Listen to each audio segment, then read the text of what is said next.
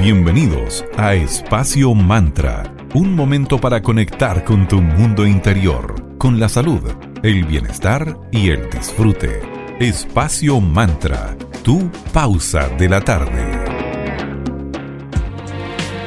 Muy buenas tardes y bienvenidos a Espacio Mantra, tu break saludable de la tarde. Mi nombre es Sandra Prado y los acompañaré teletrabajando desde mi hogar junto a mi queridísima amiga y socia Valeria Grisoli. ¿Cómo estás, querida Vale? ¿Cómo estás? Buena tarde para ti. Hola, muy buena tarde para ti también, Sandrita. Todo súper bien por acá. ¿Tú cómo estás? Todo bien. Y hoy finalizando esta semana, dedicaremos el programa a un tema que quizás genera un poquito de diferencia, hay como mucho de tabú al respecto, porque vamos a conversar sobre la muerte. Al contrario de lo que ocurre en otras culturas, en nuestra idiosincrasia, conversar sobre la muerte es un tema que se evita, del que no se suele hablar, salvo que no quede más remedio. Así es, y la muerte nos causa temores de distintos tipos y también nos agrega a veces un poco de ansiedad o inseguridades y a veces nos conecta con un estado en el que el miedo a lo que podría venir como que se adueña. Entonces al final es un presente en el que estamos constantemente pensando en el que en algún momento nuestro, de nuestra historia nos vamos a morir. Entonces como eh, esa intención de estar pegado a esa como a un proceso natural de la vida nos genera esa ansiedad que podríamos de cierta manera comenzar a trabajar de una manera mucho más amable. Es por esto que nos sentimos súper necesario de repente conversar respecto a esto para comenzar a derribar todos los tabúes respecto a un proceso que sí o sí va a suceder. Exacto, porque qué mejor si, si todos, lo único que tenemos seguro en la vida es que nos vamos a morir. cual, que debería ser el proceso contrario, deberíamos tomarlo de una forma más natural. Los psicólogos o terapeutas pueden ser un gran aporte para apoyar a todos quienes viven su vida con este temor, quizás a veces irracional, de la llegada de nuestro momento final, ya sea nuestro o de nuestros eh, seres queridos. Quizás si hablásemos más sobre este tema, de forma mucho más natural, más abierta, no las relacionaríamos de forma más saludable con ese paso hacia la otra edad. Así es, y el tabú de la muerte empieza precisamente en la niñez. Por ejemplo, es súper común que si se muere un familiar, se le oculte por un rato a los niños o de quizás se le oculte de manera permanente. Y entendemos que esos comportamientos obviamente los hacen desde el amor, o sea, esas decisiones de decir, ok, no le digamos todavía, no es por un tema más allá de que el niño se sienta amado y que este proceso que puede ser difícil de comprender, eh, se, se, comparta en el momento adecuado, en el que el niño esté preparado como para asumirlo o, el adulto también preparado para contarlo. Entonces, la familia, ¿qué pasa? En esos momentos no quiere hacerle daño a los más chiquititos, los quieren proteger, pensando que si se les cuenta que esa persona murió, los niños van a sufrir, o sea, se relaciona de inmediato que ya le voy a contar, pero lo más probable es que se ponga a llorar y se ponga triste, entonces, ok, evitemos. Claro, en nuestra sociedad hay veces en las que nos cuesta comprender que la gente está triste. Bueno, y en sí, vale, la emoción de la tristeza también es complicada. Uno no sabe qué hacer, qué decir cuando hay alguien triste, porque no tenemos los recursos para gestionar emociones. De nuevo, aquí nos falta tanta educación emocional deberían desde pequeñito a toda, a toda eh, inculcarlo en, los mismos colegios. Nuestra educación al respecto es súper limitada, entonces no sabemos qué hacer si los niños se van a poner a llorar y por eso no les decimos. Nosotros los adultos tendemos, disculpa, a sumarle más carga emocional a la vida en general, a ponerle más, más, más, sal al, aceite. Pero los niños, como tú dices, son, son del aquí y del ahora por eso si todos lográramos derribar ese tabú, quizá lograríamos disfrutar más la vida sin ser muy dramático, sin ponerle más de, lo que es. Tendríamos presente esa única certeza que, que en algún momento nos vamos a morir, por lo tanto deberíamos disfrutar más la vida. Entonces, aceptar eso no significa rendirse ante la muerte, decir, ya, ok, total, en algún momento yo me voy a morir. Tampoco reconocer el derecho a morir de una persona es un desprecio hacia la vida, o sea, no porque asumamos este proceso como algo natural, significa que no valoramos o atesoramos la vida, todo lo contrario. Y las personas que han podido derribar ese tabú, que han tenido esa altura de mira necesaria como para tener una relación más positiva con la muerte, eh, no lo han hecho porque desean morirse. Todo lo contrario, como les dije, es como para vivir mucho más tranquilo, mucho más feliz y atesorando aún más lo que es vivir. Claro, ahí hay eh, un tema también que en alguna otra ocasión lo deberíamos tratar, eso, el derecho a una muerte digna, al, ¿cómo se llama? Al, que te desconecten, una persona que está en, en estado vegetativo y que la familia se aferra. Claro, la eutanasia. claro, la eutanasia, un temazo, de que en algún momento también deberíamos eh, conversar con algún psicólogo. Que en, que en, otras culturas sí, ya lo tienen autorizado y hablado, y aquí hay poco que se conoce al respecto. Bueno, queridas y queridos, llegó el momento de agradecer, agradecer a la vida, agradecer a nuestros auspiciadores. Partamos con nuestros queridos amigos de cervecería Coda, orquestando un mundo más humano, justo y verde, colaborando y movilizando desde la industria cervecera. Puedes pedir online sus exquisitas cervezas en www.coda.cl. Y si quieres saber qué novedades de cerveza van sacando, porque semana tras semana los chicos están sacando nuevas cervezas, síguelos en Instagram como arroba cervecería donde puedes entender en de esto y mucho más. Saludamos también a nuestros amigos de arroba magia y cristales. Ellos son una tienda esotérica, una escuela que puedes conocer en arroba eclectic.ritual.school y una editorial, en Instagram también los conoces como arroba tridente editorial donde los encuentras en la Galería Fontana y puedes hacer las consultas directamente en su tienda o en Instagram, arroba magia y cristales, o en un WhatsApp que es el más 569 10569 tienda Magia y Cristales, lo mejor para regalar esta Navidad, tienda esotérica con mucho cariño, vas a encontrar objetos y tesoros mágicos. Así que gracias por estar aquí en Espacio Mantra. Ahora es momento de poner un poquito de música a nuestra tarde saludable. Lo vamos a dejar con los grandes de The Cure y la canción Just Like Heaven. Y a la vuelta seguiremos hablando de este interesante tema que es la muerte.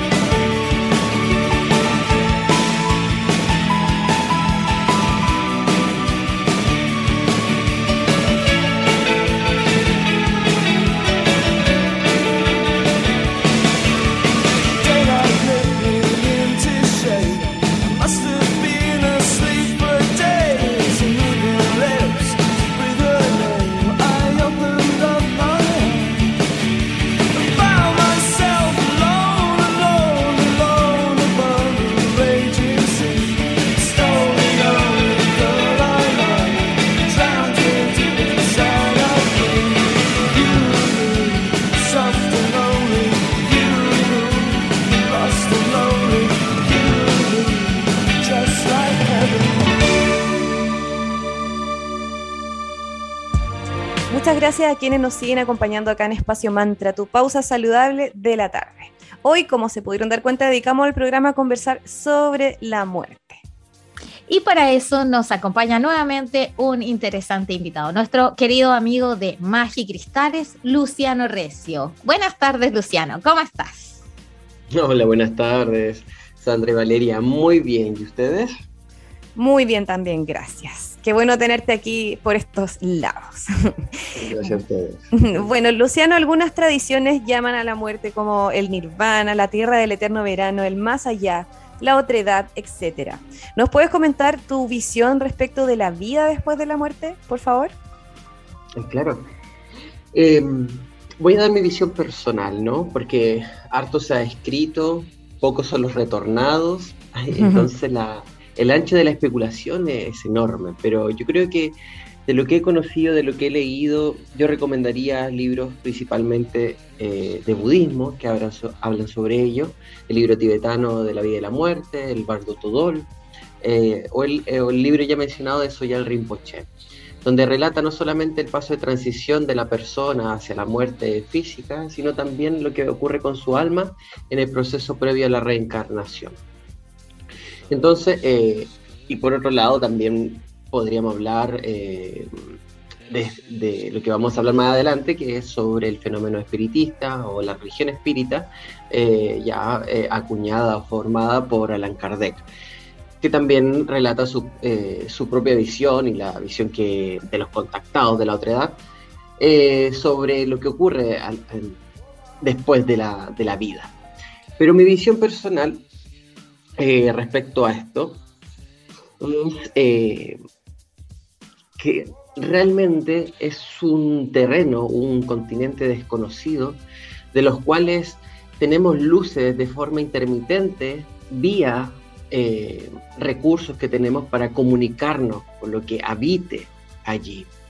Hay que generar ciertas desmitificaciones con, con la otredad, aquello y cuando hablamos de otra edad, hablamos de lo absolutamente otro, aquello que no tenemos contacto directo visual o por vía los sentidos, sino tenemos que valernos de instrumentos para interpretar ciertas pulsaciones, ciertas corrientes, ciertas frecuencias que pueden materializarse en el movimiento de un péndulo, en un lápiz por vía eh, escritura automática, en una imagen mental vía psicografía, etc.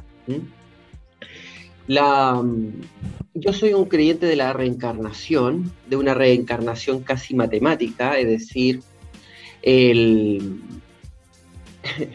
nosotros no, nuestro proceso en la vida, el, el, progreso que nosotros podemos hacer en la vida, para nosotros pueden haber eventos significativos como la adquisición de ciertos bienes, ciertos logros laborales, reconocimiento, éxito social, etcétera, pero en verdad eso cualitativamente es, son crecimientos menores del alma, son progresos, digamos, pobres del espíritu. Entonces, el, grandes eh, acciones casi heroicas o épicas son muy difíciles de conseguir, por tanto, generar variación en nuestra alma individual es muy difícil, por tanto, las reencarnaciones comúnmente suceden bajo los mismos preceptos con que morimos.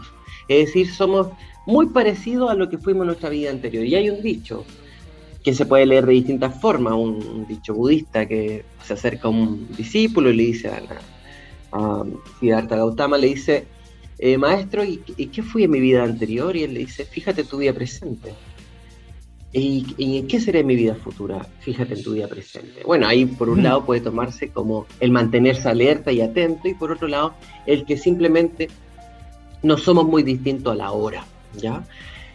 Y con ello, nuestras redes, nuestros seres cercanos, nuestros conocidos, también no son tan lejanos ni tan diferentes.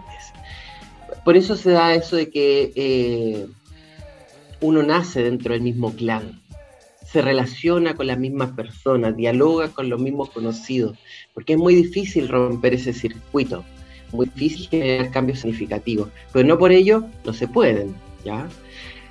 También me gusta la visión del eterno retorno nietzscheano.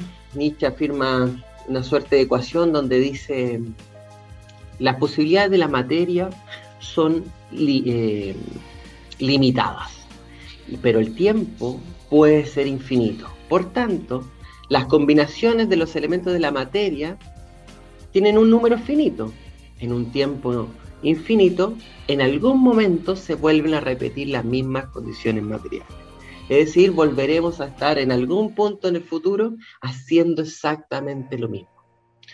Bueno, eso es, mi visión, también reconocer que en la visión católica, cristiana, también en algún momento reconocía la reencarnación como un hecho real y concreto, y por cuestiones sociopolíticas decide extirparla de, su canon.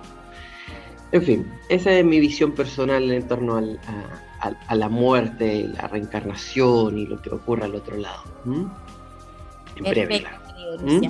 Ahora, históricamente hablemos de un pueblo mexicano, el cual es reconocido por esta visión y esta estrecha relación que tienen con la muerte, que ha desembocado un verdadero culto a la denominada Santa Muerte. ¿Qué aspecto de esta cultura ancestral deberíamos copiar en nuestro país para ver este lado como más, más luminoso de la muerte? Que acá en Chile lo vemos un poquito más triste, más oscuro todo el proceso, que al final es súper natural. Claro, el culto de la Santa Muerte se remonta al siglo XVIII, ¿ya? Eh, exactamente en 1795, por un, grupo de indígenas nativos mexicanos que mm, adoraban un esqueleto, que le llamaban muerte, en un poblado del centro de México. Pero, digamos que esta adoración física de una entidad concreta, que encierra el concepto de muerte, fue satanizado, malamente llamado satanizado, por eh, la Iglesia Católica. Entonces, la, Iglesia persiguió el culto hasta, hasta el siglo XXI, de hecho fue eh, desconocido ya oficialmente en 1996 el culto de la Santa Muerte eh, por parte del, gobierno mexicano. Y principalmente colocan en un eje central ya la figura de la muerte, dado que la, eh, las religiones ancestrales de México graficaban como fuesen los griegos en su momento con Hades y el panteón de los dioses catónicos o subterráneos, donde configuraban en una persona concreta, claro, eterna, con cualidad divina, a conceptos que para nosotros ya pasaron a ser filosóficos. Entonces, la Santa Muerte como una entidad dado el sincretismo posterior con el catolicismo, porque sabemos que los santos es, un concepto estrictamente católico de los cuales ciertas personas teniendo una vida virtuosa tienen una condición pseudo divina, la Santa Muerte también adquiere esa, esa cualidad pseudo divina donde ya se le empezó a venerar, a pedir favores, a pedir que los sanes de ciertas enfermedades, recuperen a las personas secuestradas y cosas similares. Pero a su vez paralelo, México, eh, también conectado con esta veneración a la Santa Muerte, le dio a la muerte un lugar protagónico en su cultura, celebrando el 2 de noviembre el Día de los Muertos, pero comenzando el día primero, partiendo también por los niños, los nonatos y similares, y después ya los adultos en el 2 de noviembre. Hay elementos que son para mí fundamentales que debiesen migrar culturalmente tal vez a, a, las cuatro esquinas de este planeta. Pero vamos a mencionar algunas. Eh, una de ellas que el, son el asunto de levantar altares dentro de los hogares, porque muchas veces nosotros nos desplazamos territorialmente y estamos lejos de donde enterramos a los cuerpos de nuestros seres queridos, ¿cierto? Entonces ya es difícil ir a visitar a los cementerios, es difícil ir a, a colocar flores, poner agua a las flores de nuestros muertos, se le conmemorar el día de, que partieron o que cumplen años de vida, etc. Entonces se levantan altares y allí se monta un espacio donde, por ejemplo, ellos tienen la tradición de colocar cirios morados, que simbolizan el duelo. Se colocan 12 eh, cirios dorados, pero también se hacen cruces, ya no cruces cristianas, sino eh, cruces de cuatro esquinas, como los cuatro puntos cardinales para que puedan guiarse los espíritus, puedan encontrar el camino a la casa donde se le está llamando. ¿ya?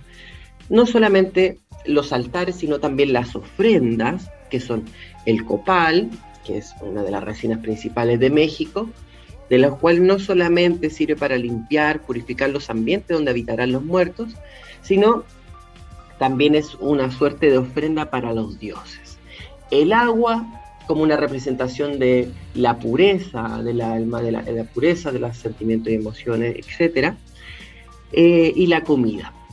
A su vez habían otros, otros elementos también interesantes que rescatar dentro de la cultura mexicana sobre la muerte, que ellos vinculan eh, el lugar, no hay un paraíso o un infierno, sino hay cuatro lugares donde pueden ser destinadas las almas, de las cuales el lugar, el destino, no se define por cómo vivió la persona, sino cómo murió. Si murió eh, por causas naturales, si murió por eh, en una situación de combate, en una guerra o similar, si murió en un accidente, por ejemplo, de parto, o etcétera. Eso va a definir su lugar donde va a residir, ya que comúnmente son lugares exuberantes en abundancia, en belleza, en alegría, gozo.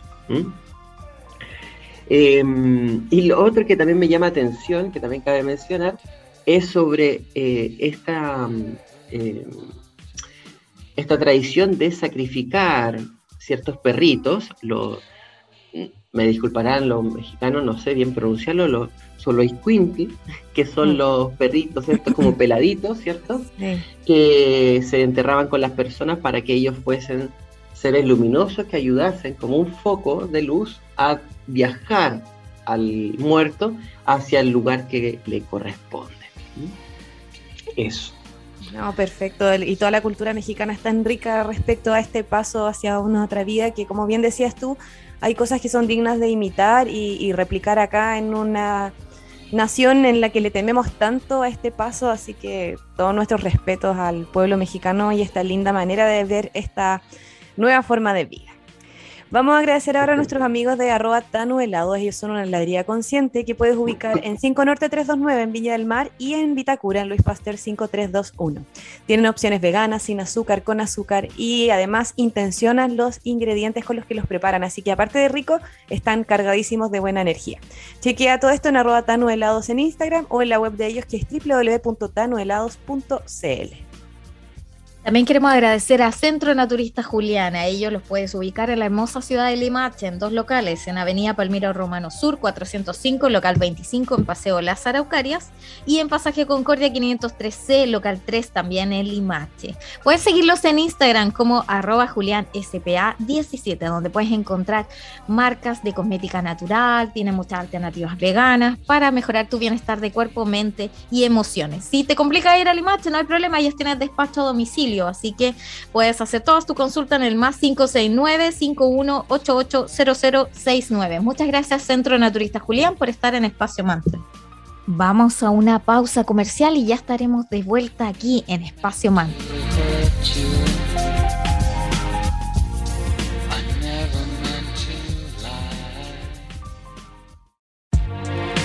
Seguimos aquí en Espacio Mantra, tu break saludable de la tarde. Hoy hablando sobre la muerte, sobre mitos, sobre el origen con nuestro interesante invitado Luciano Recio de Magia Cristales.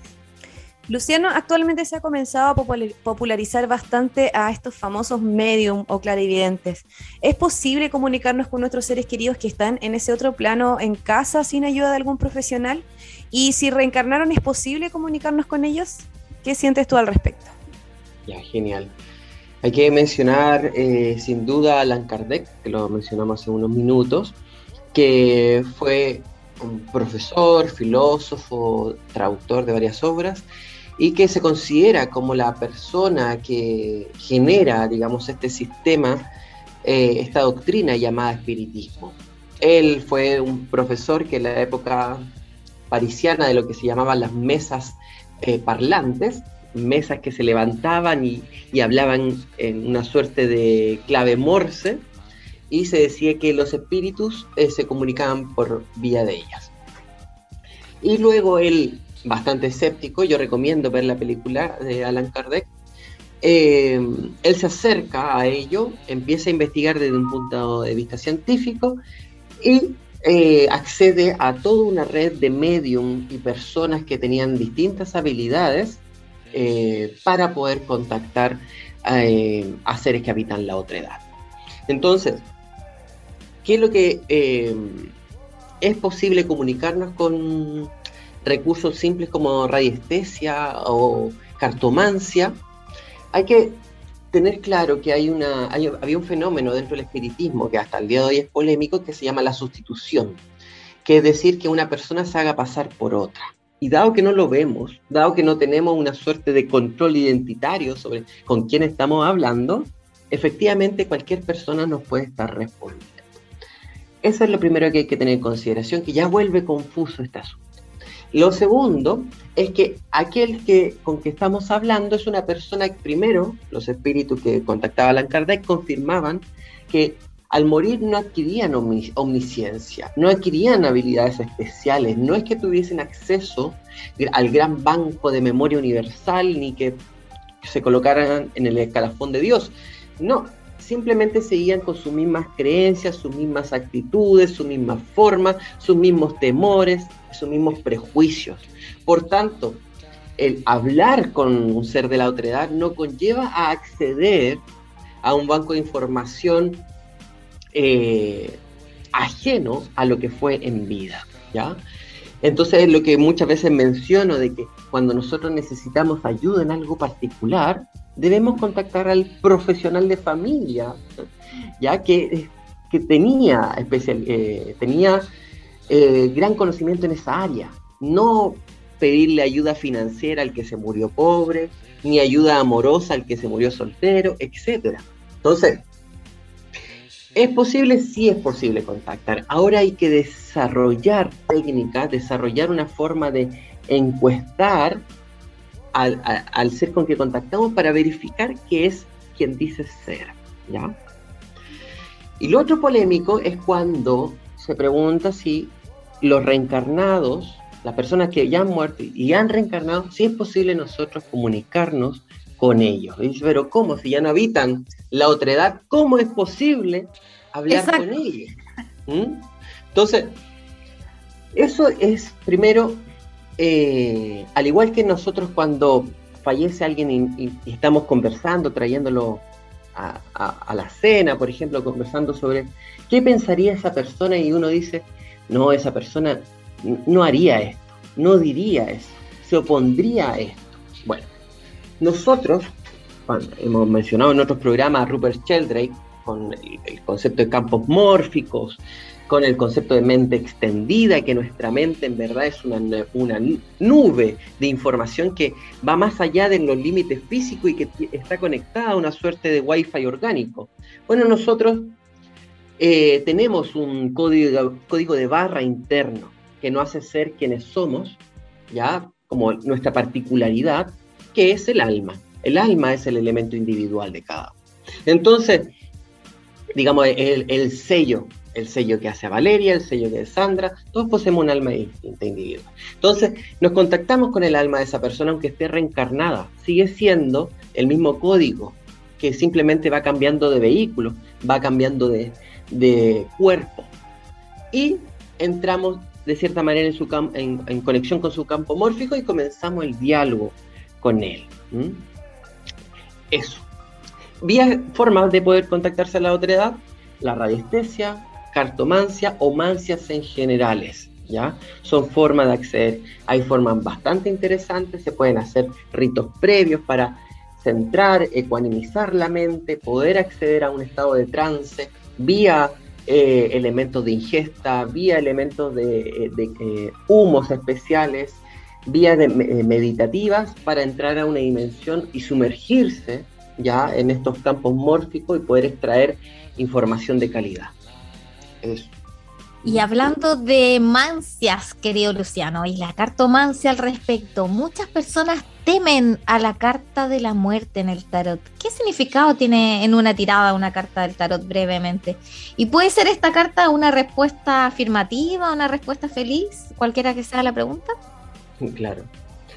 Eh, vamos a retroceder un poco y el, la muerte. Yo creo que el temor de la muerte eh, está vinculada a la dignidad personal. Es decir, que le tememos a la muerte porque no hemos vivido.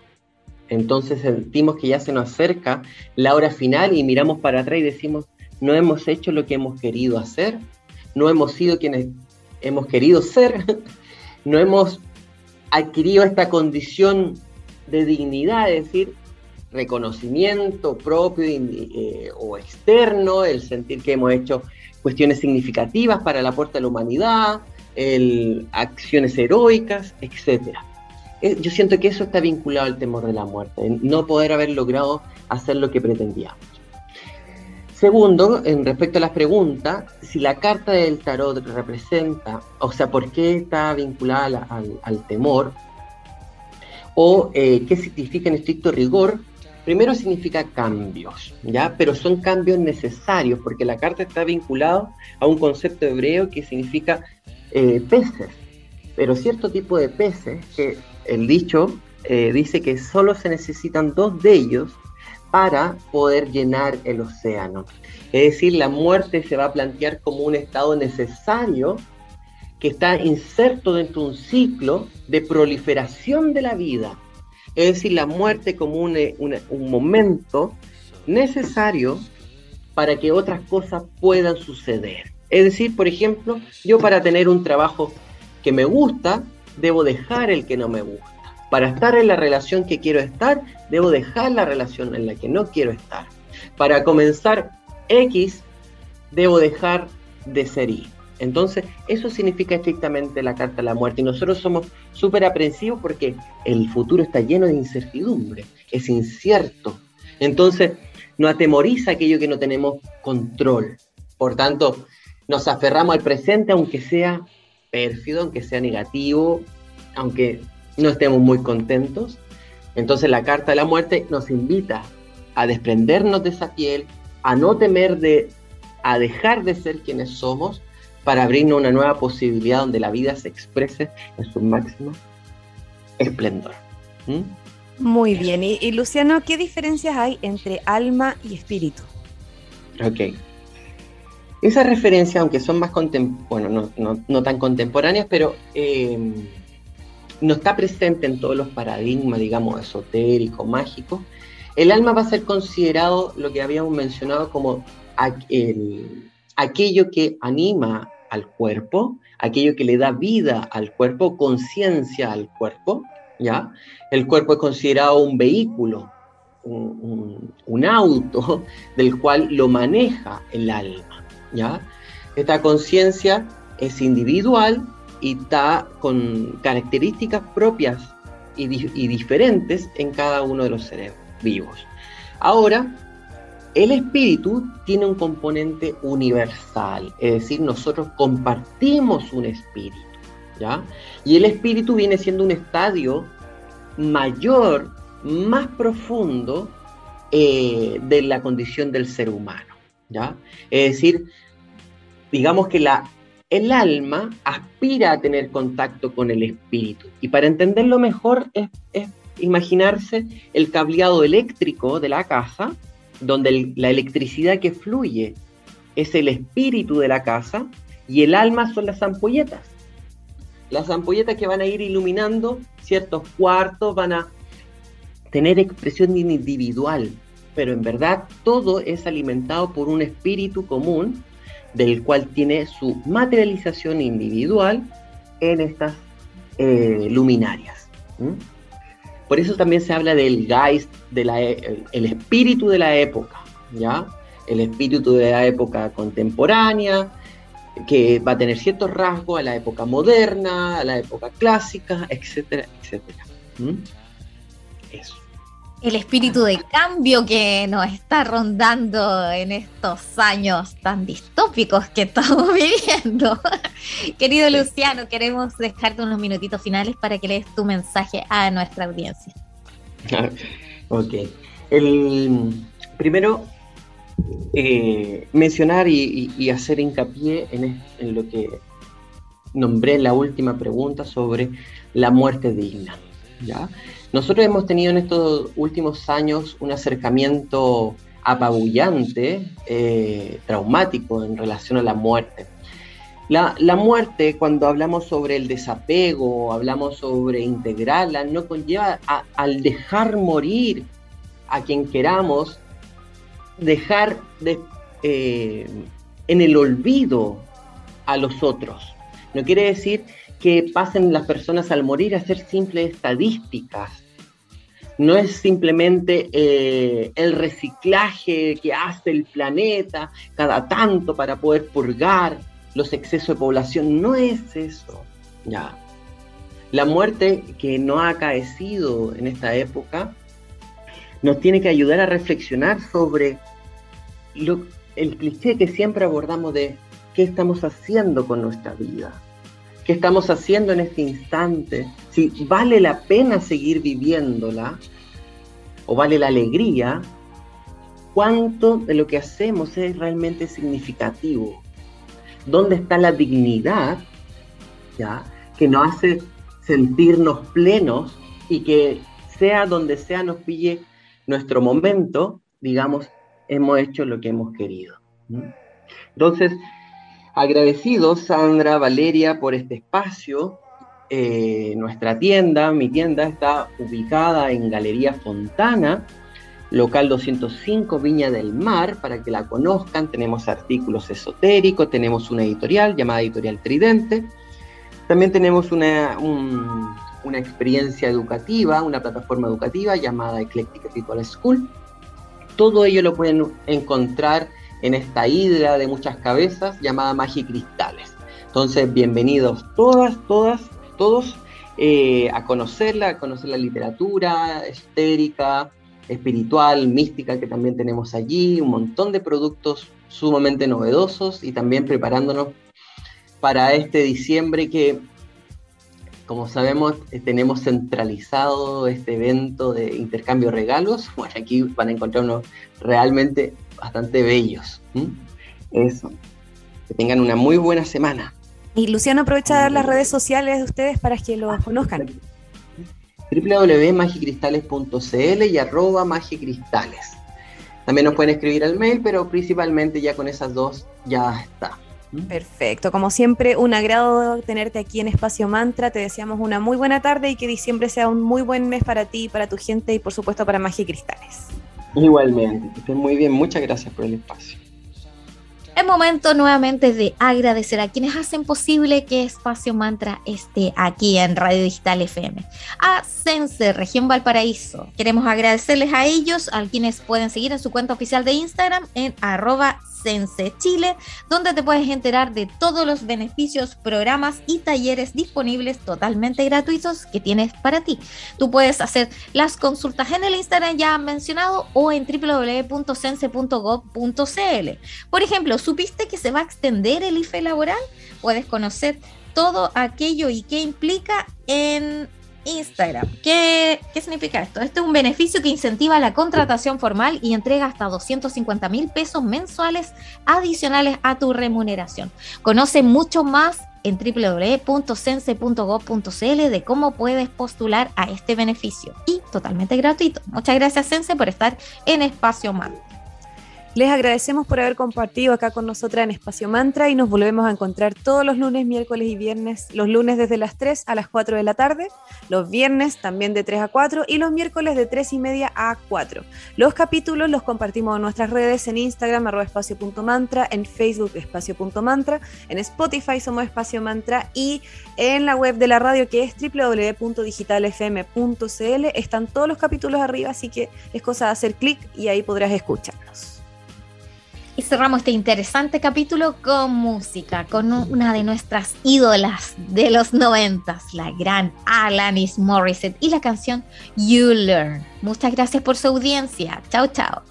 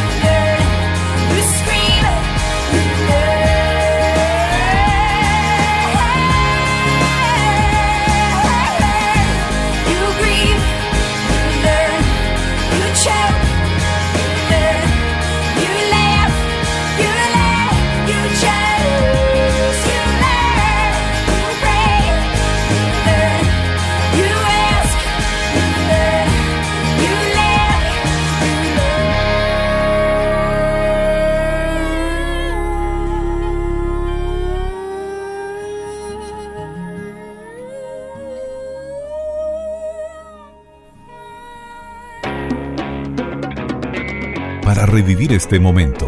Encuéntranos en Digital FM y síguenos en arroba espacio.